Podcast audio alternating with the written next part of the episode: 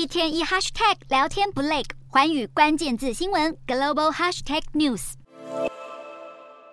美国与欧洲的银行危机持续延烧，银行股面临沉重卖压，区域银行股杀声隆隆。再加上投资人忧心银行业动荡，恐怕会使全球经济陷入衰退。美股四大指数十七号全面收黑，道琼重摔将近四百点，收在三万一千八百六十一点九八点。美国第一共和银行虽然获得美国十一家大型银行三百亿美元注资。但利多似乎只是昙花一现，在考虑增发股票募资或者出售后，第一共和股价收盘崩跌百分之三十二点八八，来到每股二十三点零三美元，本周跌幅高达百分之七十二。而在传出有至少四家银行已经限制与瑞士信贷以及瑞信的证券部门交易后，瑞士信贷 ADR 大跌超过百分之六。至于已经被美国监管机构接管的加州系股银行，母公司已经申请破产保护。而在科技股方面，脸书。母公司 Meta 收跌百分之四点五五，盘后上扬百分之零点二零。美国前总统川普的脸书在十七号获得解封。川普在脸脸书账号上说：“我回来了。”川普竞选发言人之前表示，脸书将会成为川普在二零二四年总统大选接触选民的重要工具。